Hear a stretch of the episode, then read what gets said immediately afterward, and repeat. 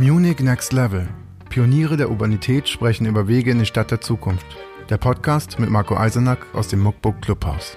Wir freuen uns heute auf eine weitere halbe Stunde zu dem Thema Munich Next Level mit einem Gast, der in dem Themenbereich, wohin bewegt sich die Stadt oder die Frage äh, München, wohin gehst du, besonders gut auskennen muss, schon allein berufsmäßig, weil Arnaud Tierstein nämlich Professor für Raumentwicklung in, an der TU München ist und dort seit Jahrzehnten vermutlich ähm, diesen Bereich äh, Stadtentwicklung unter die Lupe nimmt, wissenschaftlich betrachtet und auch sich immer mal wieder zu Wort meldet in Publikationen und auch in äh, Tageszeitungen, wie kürzlich in der Süddeutschen Zeitung mit einem Interview, das auch für Aufsehen gesorgt hat, obwohl dort Dinge stehen, die eigentlich eben sowieso klar sind. Und ich freue mich, dass dann eben auch ein Professor heute zu Gast ist, der Dinge ausspricht, die alle wahrnehmen, aber dadurch auch ähm, nochmal auf eine andere Ebene hebt. Denn das ist ja genau das Thema. München auf eine neue Ebene heben wollen wir auch mit diesem Podcast ähm, äh, zumindest beflügeln, schaffen, weiterbringen. Und toll, dass Sie da sind und sich Zeit nehmen. Gerne. Fangen wir doch aber mit einer ganz unwissenschaftlichen, eher emotionalen Frage an, die wir uns gerne zu Beginn des Podcasts äh, gönnen um auch ein bisschen in die Zukunft zu blicken oder viel lieber von der Zukunft zurück ähm, in die Zeit, die aber aus unserer heutigen Perspektive noch vor uns liegt, äh, die sogenannte Regnose. Wenn wir uns also gerade in München funktioniert es, glaube ich, sehr gut, weil in den nächsten zehn Jahren sehr viel passieren wird. Die ganze Stadt ist im Umbruch, im Umbau in der Reparatur und der Neuentwicklung, wenn Sie sich jetzt ins Jahr 2030 hineinversetzen, dann sehen Sie was? Ja, ich sehe nicht viel anderes, als was ich heute sehe. Das äh, ist ja das, was man gerne äh, überschätzt, die kurzfristige Veränderung. Drängt es einem, das rasch äh, verändert zu sehen. Was man aber grundsätzlich unterschätzt, ist die langfristige Veränderungskraft. Also zehn Jahre nach vorne sind ja nur zwei Legislaturperioden. Und da sind vielleicht immer noch die gleichen politischen Farben an, am Spiel. Und die gelten auch nicht unbedingt äh, in, ihrem, in ihrer Kombination als, als sehr äh, äh zukunftsgerichtet. Naja, was man, was man sieht, äh, auf jeden Fall, wir sitzen hier ja am Hauptbahnhof, also der neue Hauptbahnhof wird da stehen. Es wird eine hoffentlich sehr tolle äh, Atmosphäre im öffentlichen Raum sein, diese Durchlässigkeit auch zu den Gleisen, zwischen den verschiedenen Etagen, der verschiedenen Geschwindigkeiten, die man genießen kann, vom Fußläufigen, vom Boulevard quasi, das dann durch die Schützenstraße äh, auf den Stachus, der dann hoffentlich eben verkehrsberuhigt ist und, und eine Flaniermeile darstellt, bis in die, in die Einkaufsstraßen, wo auch langsame Autos fahren, wo ganz unterschiedliche Verkehrsträger zusammenkommen und ein neues Lebensgefühl produzieren.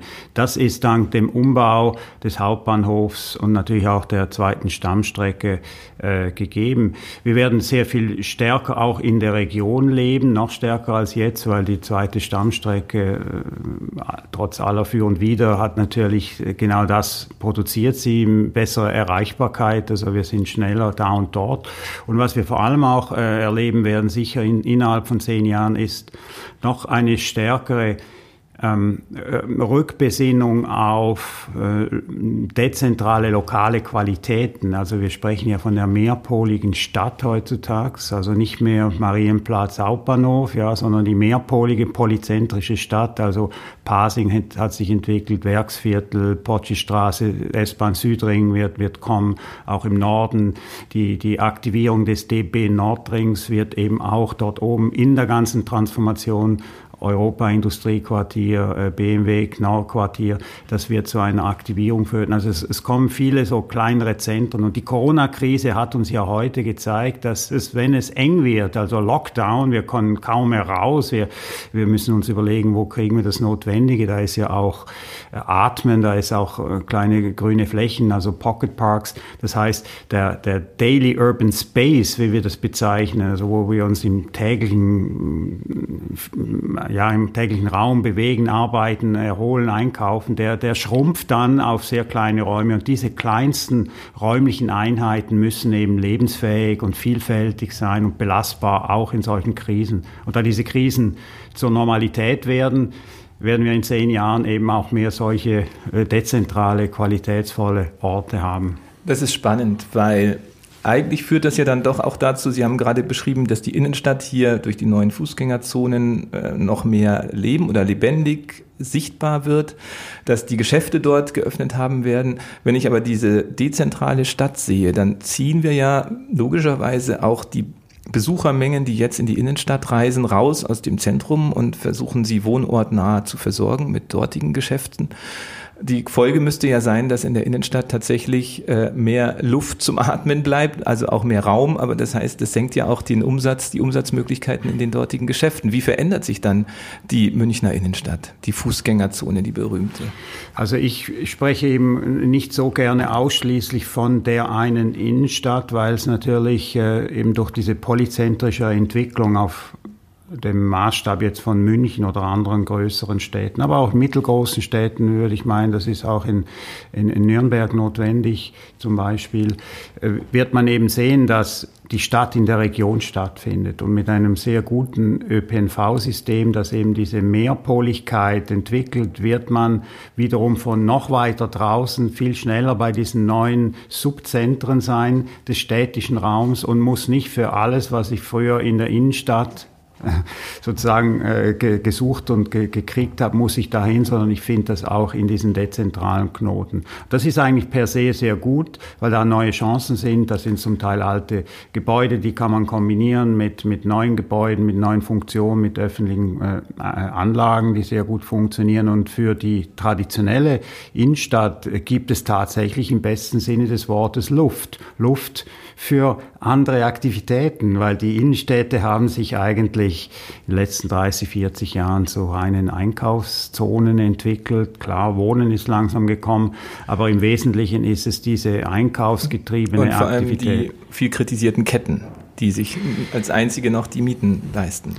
Wollen. Ja, der sogenannte Filialisierungsgrad, also große Ketten haben überall Filialen und je mehr von diesen Filialen da sind, desto höher ist dieser Filialisierungsgrad und der macht das, dass ich, wenn ich von A nach B und dann überall äh, europaweit in Städte gehe, denke, ja, da, da war ich doch schon, obwohl ich noch nie da war, weil ich das bei mir zu Hause genauso erlebe. Also ich glaube schon, dass es da nochmal eine Chance gibt, einerseits für wirklich bewegliche, auch alteingesessene Geschäfte, aber deren Geheimnis muss bleiben und ist es in Zukunft auf Beratung zu setzen, kombiniert mit äh, einer Allianz von anderen Geschäften, die quasi Angebotsketten, Dienstleistungsketten bereitstellen, die man selber gar nicht bereitstellen kann. Also man Zum Beispiel? Ja, ich meine im Bereich äh, Gesundheit, da wenn ich wenn ich jetzt an, an einen Bettenhändler denke, ja, der wunderbare Betten und Bezüge und so weiter, aber dann gibt es auch noch äh, sozusagen äh, den, den Dienstleister, der im Bereich ähm, ähm Schlafforschung Schlafforschung, Ruheerholung, äh, Therapie äh, für den Rücken und so weiter, dass das quasi so zu einer Art Gesundheits- und Wellnesskette zusammen, nicht am gleichen Ort, aber in der gleichen quasi Funktionalität. Ich gehe da rein und sehe dann, dass da noch was äh, mit, mit angeboten wird und die Beratung ist zentral, wirklich. Die, die Beratung ist das, was natürlich ein Online-Händler eigentlich nie ähm, ersetzen kann und deswegen sehen wir ja auch, dass diese großen Online Online-Ketten tatsächlich auch in die inneren Städte drängen, mhm. äh, um, um eben auch bei der neuen Generation auch mit ihren Produkten haptisch, also physisch und, und zum Anfassen vorhanden zu sein. Wobei bei denen geht es ja wahrscheinlich dann mehr darum, einfach ein Showroom zu haben als Marketingplattform für den Online Handel? Ja, ich meine, das sind natürlich die, die, die, sagen wir mal, die Geheimnisse, die jetzt sich in Zukunft so dann äh, entwickeln und präsentieren werden. Also wie, wie viel muss man tatsächlich auch äh, vor, vor, vor Ort haben an, an Lager? Äh, was ist nur äh, anzugucken? Was kann man dann in, mit, mit einem Hologramm oder mit einer 3D-Animation kombinieren und sagen, das fehlt mir noch und dann wird das äh, berührt man das und dann wird es automatisch bestellt und schon ist es in x Stunden zu Hause ja. und so weiter. Davon redet man ja bei Adidas schon seit auch seit Jahren gefühlt. Äh, trotzdem sehe ich also was hier immer noch nicht in München. Welcher Laden ist jetzt denn für Sie in München so der ähm, innovativste und zukunftsfähigste Handel? Oder gibt es so ein paar Beispiele oder auch aus anderen Städten, wo Sie sagen, ja, so müsste man den Handel der Zukunft gestalten? Nochmal konkreter. Das ist sehr schwer zu sagen. Ich, ja, ich bin ja jetzt in dem Sinn kein Einzelhandelsspezialist und gehe. Ich bin auch nicht Dann so der Konsument große Shopper. Ach, sind Sie äh, äh, zu ja, beschäftigt?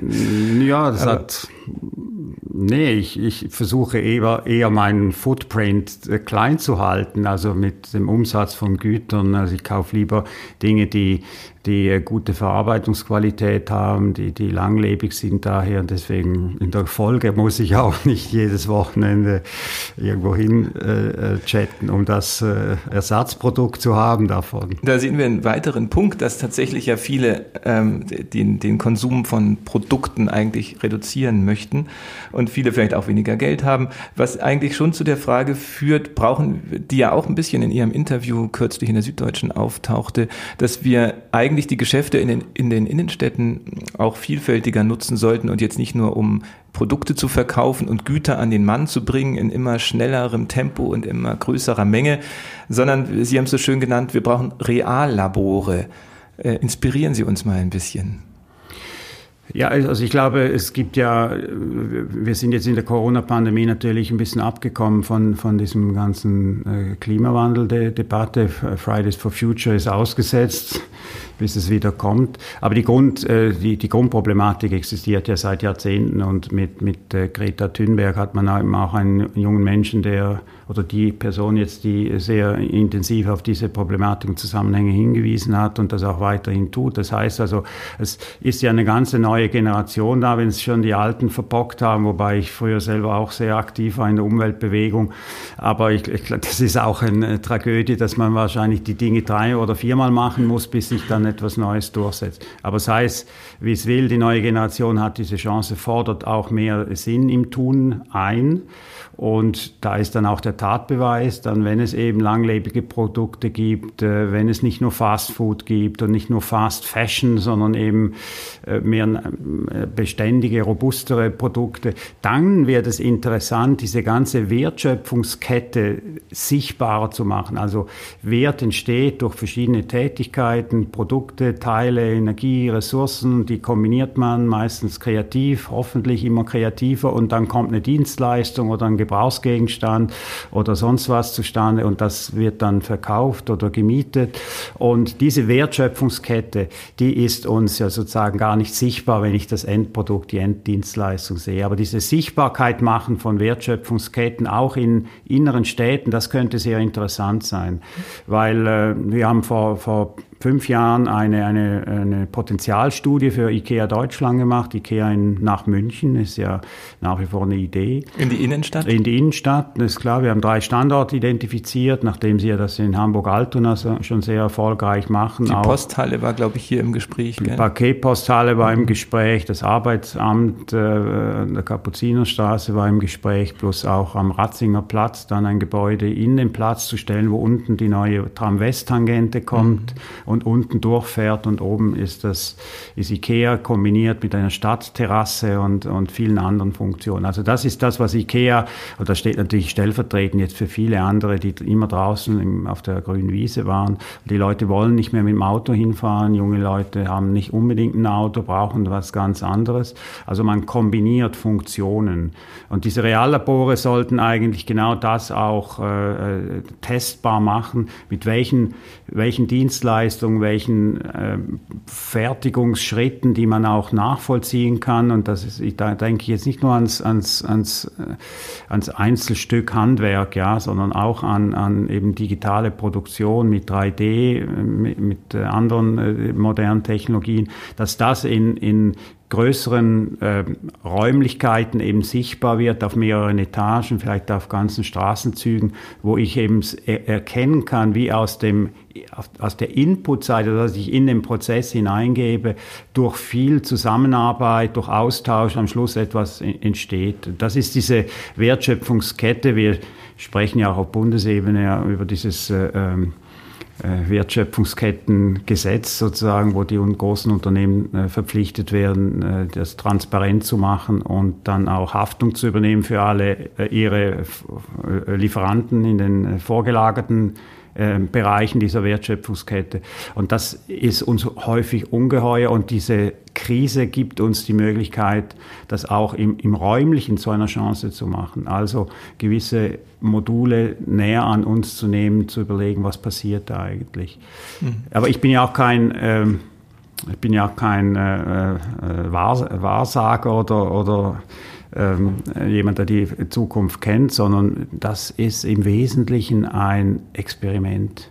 Und das ist der Kern von Reallabor als Idee ich kann das Ergebnis nicht vorwegnehmen. Und da sind wir in unserer Vollkasko-Gesellschaft mit vollständiger Risikoaversion einfach nicht, noch nicht so weit, dass wir sagen, das sind Räume, das sind Situationen und da versuchen wir jetzt mal natürlich immer mit, mit, mit Rückmeldung, Feedback, aber das müssen wir mal ausprobieren. Ohne Ausprobieren kommt die Zukunft okay. nicht so, wie wir es wollen. Und Experimentierräume sind natürlich in einer Stadt, wo man 40 Euro den Quadratmeter in der Innenstadtlage zahlt und aufwärts äh, nicht unbedingt äh, vorstellbar. Oder haben wir jetzt eine Chance durch Corona sowas anzupacken, zum Beispiel durch den Kaufhof?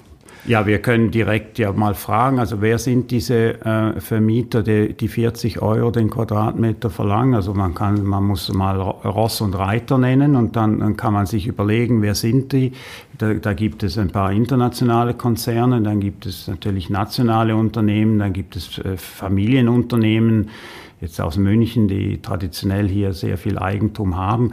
Aber was, was bei allen eigentlich ähm, gemeinsam ist, äh, dass im Wesentlichen diese Art von Geschäft immer mehr auch zu einem lokalen Geschäft wird. Also ich muss verstehen, was vor Ort passiert, um die richtigen Antworten in der richtigen Zeit zu formulieren. Und das geht nicht mehr, wenn ich nur in einem geografischen Informationssystem gucke, wo sind jetzt Unterschiede, wo ist Kaufkraft, wo wohnt welche Schicht, sondern ich muss eigentlich in einen Verhandlungsprozess eintreten. Und da können eben auch nicht mehr die großen, starken Immobilieneigentümer alleine äh, das erwünschte Ergebnis produzieren. Da kann die Stadtpolitik das nicht. Da können auch keine Bürgerinitiativen alleine sagen, so ist die schöne Welt, wir wollen es jetzt so, sondern das ist eigentlich eine, eine Art Aushandlungsprozess und Teil dieser Aushandlung müssen eben Reallabore sein, weil man da kann man auf einem ausreichend großen Maßstab der Möglichkeit kann man solche Dinge testen. Sehr gut. Also Sie meinen auch, wir müssen auch wirklich schaffen, das, was wir mit Munich Next Level ja auch im Grunde in die Muckbook Clubhäuser tragen wollen, ein Forum zu schaffen, wo die Stadtgesellschaft in ihrer Gänze zusammenkommt und die neue Wirklichkeit aushandelt? Ja, ein Teil der neuen Wirklichkeit, meine, der große Teil der neuen Wirklichkeit wird ja immer von außerhalb äh, generiert. Also wer wird amerikanischer Präsident oder Präsidentin? Was ist mit China? Äh, wie schnell können wir aus der fossilen Energie aussteigen und so weiter? Da haben wir natürlich auch eine Idee und können zum Teil was tun. Aber viel, das wir tun, ist sozusagen sehr, sehr stark auch beschränkt auf unseren Daily Urban Space, also auf unsere Stadtregion im Wesentlichen. Da können wir Einfluss nehmen als Konsumentin, als Nutzer der Verkehrsmöglichkeiten, als Arbeitskraft und so weiter oder als, als jemand, der in der Zivilgesellschaft, Entschuldigung, in der Zivilgesellschaft sich engagiert.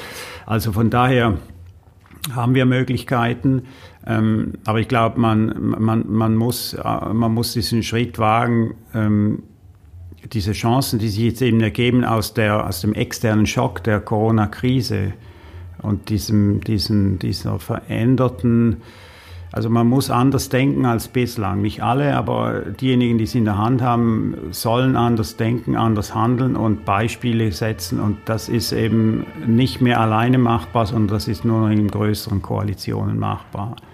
Spannend. Ja, im Grunde ist natürlich so ein, man fragt sich ja, was macht ein Raumplaner überhaupt? Äh, wir sehen schon, Sie befassen sich viel mit gesellschaftlichen Trends. Ähm, so können Sie quasi auch als Einzelhandelsberater zu Rate gezogen werden, wie man merkt.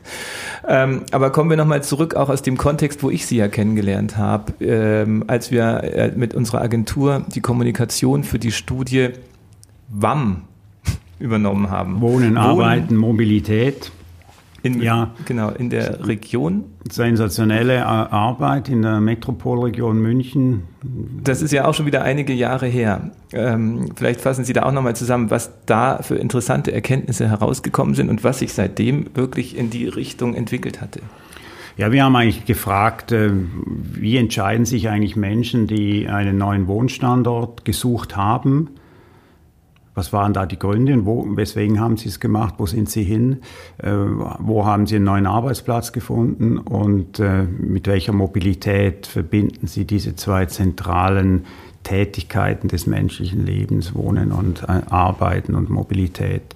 Und das haben wir mit einem Crowdfunding-Projekt damals initiiert, hat sehr lange gedauert, ähnlich wie bei Muckbook die, das Geld zu finden. Und dann haben wir gestartet und ähm, haben dann unter anderem, das war der Kern, eigentlich eine Online-Befragung gemacht und haben circa 7300 Menschen gewinnen können, die auf einer digitalen Karte, also in Google Maps gezeigt haben, wo sie früher gewohnt haben, mit einem PIN, wo sie jetzt wohnen, wo sie überall vergeblich etwas gesucht haben, um zu wohnen und uns gesagt haben, weswegen sie da nicht hin sind und weswegen sie jetzt dahin. Das gleiche dann beim Arbeiten, dann die Transportkette, also wie gehe ich zur Arbeit, zwischen Wohnen und Arbeiten, was verdiene ich so ungefähr, was zahle ich fürs Wohnen und was zahle ich für die Mobilität. Und das dann alles mit ziemlich komplizierten äh, raumstatistischen Verfahren haben wir eben fünf Profile entwickelt, also herausgelesen aus den Daten.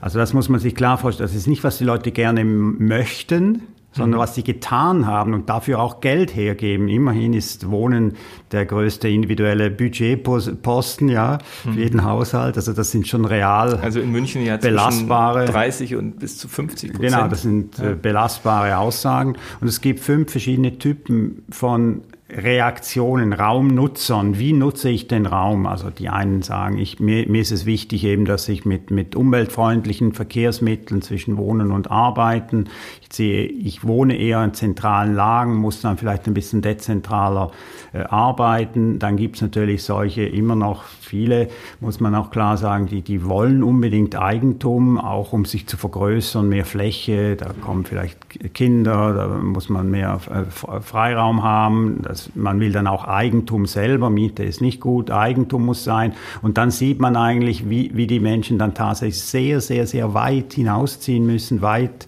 jenseits von äh, Landshut, weit jenseits von Ingolstadt oder Augsburg, um ja. überhaupt diese äh, Dinge äh, realisieren zu können. Also das ist alles, was sie ja tatsächlich getan haben. Und das haben wir natürlich alles räumlich dargestellt und was wirklich eine hoch interdisziplinäre Arbeit von zehn Leuten bei uns an der TU mit einem Kollegen Wolfhorst zusammen. Und äh, da haben Sie natürlich, Marco Eisenach, sehr viel geholfen, weil wir haben alle äh, Medien eigentlich nutzen müssen, um äh, diese gute Botschaft, macht doch mit an dieser äh, Befragung, äh, eben an die Menschen, die potenziell Umgezogenen äh, zu bringen. Und ähm, jetzt ist natürlich die Frage, ob die, die, die, der, der Schlag ins Homeoffice oder sagen wir mal dieser Push, endlich dieses Homeoffice umzusetzen, was wo sich viele Betriebe, ja gerade auch der Mittelstand immer noch dagegen gewehrt hat, das zu ermöglichen. Ob jetzt so eine Corona-Geschichte eigentlich die Studie eine ganz andere Richtung entwickeln würde, glauben Sie, dass in Zukunft jetzt ähm, die Menschen sagen, ach, ich ziehe jetzt gerne wieder weiter aufs Land, ins Grüne, ins Nichts, äh, weil dann habe ich Platz und habe eine billige Miete und arbeiten kann ich jetzt über Homeoffice? Nee, nee, das ist eine Illusion. Also das, das, wird, das wird nicht so kommen. Äh, deswegen habe ich ja vorher gesagt, dass man muss den Zusammenhang herstellen mit, mit den Bedürfnissen, die äh, in der Corona-Krise jetzt durch den Lockdown sehr stark in den Vordergrund gekommen sind. Natürlich äh, Nahversorgung muss stimmen war der wichtigste, zentralste äh, äh, Faktor neben Zugang zu ÖPNV in unserer damaligen WAM-Studie, Wohnen, Arbeit, ÖPNV Mobilität. ÖPNV, mhm. Nähe und, und Nahversorgung.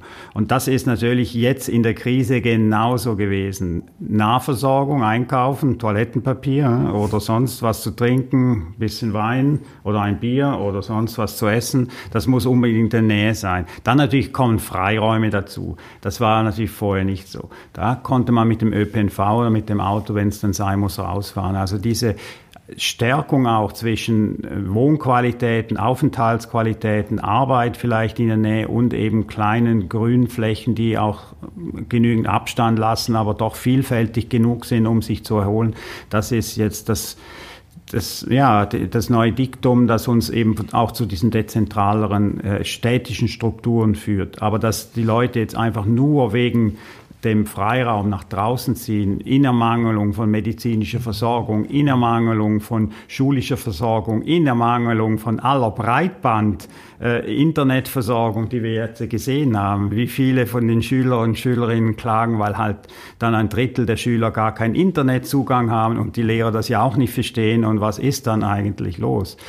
Also das ist, äh, sehe ich überhaupt nicht. Aber was ich äh, auf jeden Fall sehe, ist tatsächlich, dass jetzt äh, sehr viele Arbeitskräfte eben gesehen haben, dass es möglich ist, von zu Hause zu arbeiten, auch von zu Hause zu arbeiten. Gleichzeitig, weil es so lange gedauert hat, nach drei Monaten hat man richtig danach gelächzt, doch wieder mal einen zu sehen und nicht nur auf dem Zoom-Bildschirm irgendeine Faxe zu sehen, sondern ich muss die Person auch wieder mal richtig.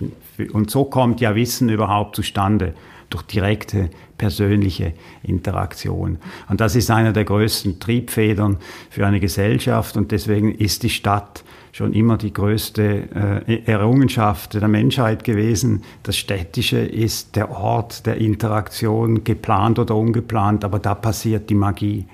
Bekomme ich ja gleich Gänsehaut. Also, dass Sie glauben, wissen können wir nicht über Zoom-Konferenzen, ähm, wenn wir jetzt alle nur noch im Homeoffice sitzen müssen und der Lockdown über äh, zwölf Monate ausgedehnt wird mit Ausgangssperre. Äh, das funktioniert nicht. Ich kann mir ganz viel notwendige Informationen, also wir unterscheiden ja zwischen Daten, also mein Handy generiert laufend Bewegungsdaten oder mit der Corona-App äh, werden auch äh, Bluetooth-Daten generiert. Das sind die Daten. Die werden irgendwo dann zu Informationen aufbereitet und der Mensch ist dann in der Lage, durch persönliche Interaktion mit anderen, mit Marco Eisenack und einem Soziologen, einer Künstlerin zu sagen, okay, das sind interessante Dinge. Was können wir da für eine neue Dienstleistung, was Kreatives daraus entwickeln oder eine, eine theatralische Intervention oder irgend sowas was. Das ist, Wissen entsteht daraus. Ich kann das alles vorbereiten, auf den Tisch legen und sagen, okay, lass uns im Zoom mieten, treffen und dann diskutieren wir das. Aber nachher das wirklich in, in, in eine Umsetzung zu bringen, das ist allermeisten Fälle, diese kritischen Interaktionen sind immer noch face-to-face. -face. Und das ist das, was uns ja so wahnsinnig jetzt leiden lässt, weil wir auch als, als Hochschullehrer zum Beispiel in unseren Entwurfsstudios ja auch dieses unmittelbare Feedback der Studierenden nicht haben, ja. Äh, man gibt eine Kritik, man hat eine Schlusspräsentation und dann sieht man äh, die Nervosität und die Freude und wie sich die Menschen im Raum bewegen und die, die verschiedenen Modelle, Poster. Und, und diese Art von räumlicher 3D-Rückmeldung, das fehlt auf diesem Flachbildschirm eindeutig. Und das, das kann man ein paar Monate lang kompensieren, aber das kann man nicht für einen ganzen Wertschöpfungsprozess, für ein Geschäftsmodell kann man das nicht kompensieren. Sehr schön, sehr hoffnungsvoll stimmende Worte von Professor Tierstein. Äh, interessant äh, finde ich jetzt aber nochmal kurz auf politische Ebene zu blicken, um jetzt auch noch was mit ins äh, Aufgabenheft äh, vielleicht zu schreiben der Politiker in dieser Stadt. Wir ähm, haben diese dezentrale und diese Metropolregion schon zum Thema gehabt. Was kann aber jetzt München wirklich tun, um die Region zu stärken? Weil das ja, müssten ja eigentlich die anderen machen. Ja, ich habe, also es gibt natürlich viele, viele Beispiele. Es, es gab ja auch mit der, mit der, äh, mit, mit der Wohnbaukonferenz im Rahmen der Metropolregion München äh, gibt es jetzt auch seit äh, drei, vier Jahren die, die eine Initiative zu sagen, okay, Wohnungsmangel ist, ist nicht nur in der Stadt München, ist ein regionales Phänomen. Wir können gemeinsam gute Projekte entwickeln, die eben integriert sind, wo der ÖPNV-Anschluss stimmt, wo Nahversorgung stimmt und auch da sieht man sofort, das ist nur gemeinsam lösbar, äh, wo man zum Teil den Planungsmehrwert abschöpft, ja, und damit öffentliche Infrastruktur und Sozialinfrastruktur, eben vergünstigten Wohnraum bereitzustellen. Auch das ist jetzt aus dem sozialistischen München ins schwarze Umland hinausgedrungen und weil alle vom gleichen Problem sind. Natürlich karikiere ich ein bisschen die Situation. Das heißt also, man merkt schon, die Stadt findet in der Region statt, Beispiel Wohnen aber ich meine, ein ganz interessantes Phänomen jetzt, äh, ich habe ja in meinem Interview auch äh, gesagt, wie, wie toll ist es eigentlich, dass das Oktoberfest nicht stattfindet. Das ist eigentlich ein wunderbares Geschenk, weil es zum ersten Mal ein, ein Innehalten möglich macht, ja, möglich macht von dieser Selbstbeweihräucherung oder Selbstbestärkung die ganze äh, Jahre hinweg, mir san mir. Und das Jahr hat diese Permanenz der Wiederkehr und weil das Oktoberfest kommt, ist das ja auch gut und dann müssen wir uns nicht weiter Gedanken machen. Das findet jetzt nicht statt, das wird ja wahrscheinlich nächstes Jahr auch nicht stattfinden, genau aus den gleichen Gründen, Abstandsregeln, Hygiene und so weiter, ist ja alles noch weiterhin äh, virulent. Also was passiert jetzt? Jetzt heißt es Sommer in der Stadt, irgend sowas. Ja. Jetzt gibt es an verschiedenen Stellen solche äh, Aufbauten, Fahrgeschäfte, Spaß, wunderschön. Ja eine schöne Karte, auch im Olympiagelände und so weiter. Ja, jetzt könnte man sich doch zum Beispiel gut vorstellen. Ein wunderbares Angebot von der Stadt mit den regionalen Kommunen wäre zum Beispiel diese ganzen Attraktionspunkte jetzt mit wunderbarer Fahrradinfrastruktur zu verbinden und, und verschiedene Experience Journeys zu organisieren. Also ich mache für Familien gibt es den äh, roten Weg, ja, und an diesem roten Weg gibt's noch, kommt noch einem kleinen See vorbei, dann gibt es eine wunderbare Gelateria und da gibt es eine wunderbare theatralische Intervention und das wird zu einem Tagesausflug kombiniert. Über die Stadtgrenzen, um, um das zusammenwachsen zu lassen. Die die Stadtregion hat keine Grenzen, aber sie hat leider keine Verkehrsfahrradinfrastruktur. Mhm. Oder man könnte die blaue äh, Experience Journey machen, wo die jungen Leute dann ganz andere Dinge sehen oder die, äh, die verborgenen Perlen wäre eine nächste Journey oder verborgene Schätze. Solche Dinge könnte man zusammenbinden. Also nicht nur diese punktuellen Dinge. Wir bauen hier halt für den Schausteller XY an diesem Platz noch was auf, weil er braucht jetzt ein bisschen Kohle, weil das Oktoberfest nicht stattfindet verbinden, sondern nein, man sagt, das ist eigentlich ein Netzgedanke, ein Netzwerkgedanke. Aber das Verbindende wäre die Fahr äh, Fahrradverkehrsinfrastruktur, die haben wir leider nicht. Und das ist eine der größten äh, Probleme. Da hat München auch sehr, sehr langsam reagiert. Die meisten mittelgroßen, großen Städte Europas haben sofort reagiert haben ihre Poller aufgestellt, haben Fahrbahnen neu gemalt, haben Platz geschaffen. Radschnellwege geschaffen. Für, für Fahrräder, für Fußgänger. Hier gibt es fünf Beispiele. Das eine endet dann am Oscar vom Millenring, wo man wieder vom Lastwagen über, überrollt wird, wenn dann der, der Pop-up-Streifen zu Ende ist. Das ist alles spät oder wie man auf Englisch sagt, too little, too late. Mhm.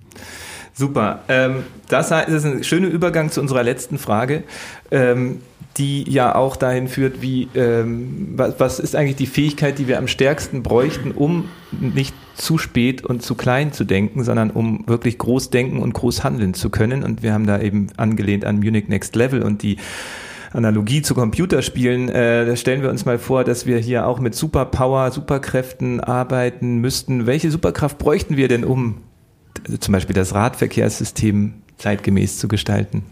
Worauf kommt es da an? Was fehlt uns? Na, in meiner Kindheit habe ich immer diese Superman-Hefte gelesen und das war äh, beeindruckend. Ähm, ich habe auch Donald Duck gelesen und Dagobert war auch beeindruckend, weil der hatte auch eine Superpower. Das war sein riesiger Tresor mit dem unendlich vielen Geld. Aber ich glaube, weder diese Superman-Kraft eines Einzelnen noch das viele Geld eines Einzelnen ist eigentlich ausreichend. Ich glaube, das, das Wichtigste ist gemeinsam Wissen generieren und Wissen teilen und dann eine Kultur zu entwickeln, dass wir nur durch, durch mehr Vertrauen miteinander, mehr Experimente, mehr Freiräume, auch rechtlicher Natur, tatsächlich äh, solche Reallabore initiieren können, durchstehen können und daraus wieder etwas lernen, die dann auch auf größerem Maßstab zu skalieren sind. Das ist die Superpower. Schwarmintelligenz, dezentrale Energie. Wunderbar, sehr schön zusammengefasst ähm, und vielleicht auch dann jetzt noch, um unsere Hörer mitzunehmen, ähm, auch so viel Wissen aufzubauen, ähm, fragen wir ja auch gerne mal, was sind so die Inspirationsquellen in Ihrem Alltag? Sie haben mir vorhin schon gesagt, eben Sie sind eigentlich so viel mit wissenschaftlichen Texten beschäftigt und zum Podcast hören haben Sie schrecklicherweise gar keine Zeit und äh, demnach aber vielleicht ein paar Fachpublikationen äh, oder äh, Webseiten, die Sie äh, regelmäßig besuchen und für unsere Hörer interessant sein könnten. Ja, ich muss gestehen, Podcasts sind nicht meine Welt. Ich habe einzig vom NDR diesen Professor Drosten Podcast immer gehört. Sehr aufwendig, man muss wirklich hinhören, 40 Minuten, aber lohnend äh, auf jeden Fall. Jetzt ist da Sommerpause, ich hoffe, er kommt wieder. Ich war auch schon süchtig danach, weil man braucht diese Art von Orientierung. Ja, mm, dann gibt es ein sehr schönes Buch ähm, von, ich glaube, Charles Eisenstein. Das heißt Klima. So ist der Titel Klima, eine Übersetzung. Er ist ein amerikanischer Forscher und Philosoph. Ja, die Dinge, die da drin stehen, sind ja nicht neu, die Klimakrise, aber die Ursachen, ähm, die Wertschöpfungssysteme, unsere äh, einseitige Orientierung und so weiter. Das ist äh, alles in den 60er, 70er Jahren schon mal und in den 90er Jahren auch schon mal geschrieben worden. Jetzt kommt es zum dritten Mal und vielleicht hilft es nun, eine größere, breitere Welle zu kreieren. Also es ist vielleicht so ein bisschen der intellektuelle, argumentative Untergrund für die Fridays for Future Bewegung. Und dann habe ich auch, gibt es einen wunderbaren, äh, äh, ja, Blog sozusagen, City Lab, City Lab in einem Wort, der von dem amerikanischen Magazin The Atlantic, dem ältesten Magazin weltweit, entstanden, äh, ursprünglich geschaffen wurde, damit Richard Florida groß geworden ist. Und da sieht man jeden Tag sozusagen Themen der Stadtentwicklung, der sozialen Segregation, der äh, politischen und ökonomischen und gesellschaftlichen Veränderung, alles was mit Stadt und, und Stadtgesellschaft zu tun hat. Das ist sehr empfehlenswert. Super spannend. Ich habe ihn auch gleich geöffnet und werde in den Show Notes den Link dazu platzieren. Also da geht es wirklich von Design über Kultur bis Mobilität und Umweltwirtschaft, Housing und so weiter, auch Regierungsthemen. Vielen Dank äh, für diese Impulse auch. Schön, dass Sie da waren. Jetzt lasse ich Sie wieder, äh, heute haben Sie wieder mal einen Besuch in der äh, Hochschule nach vielen Homeoffice-Tagen. Schön, dass Sie da waren in unserem Hat Spaß gemacht, danke Reisner. Dankeschön. Das war ein neuer Impuls vom Munich Next Level. Wir sagen danke fürs Zuhören und hoffen, dass du für dich persönlich etwas mitgenommen hast. Der Podcast wird kuratiert vom Munich Next Level dem Think Tank und Innovationsnetzwerk des Stadtmagazins Muckbook. Wenn du mitwirken möchtest oder mehr über das Projekt erfahren willst, findest du alle Infos im Web unter muckbook.de.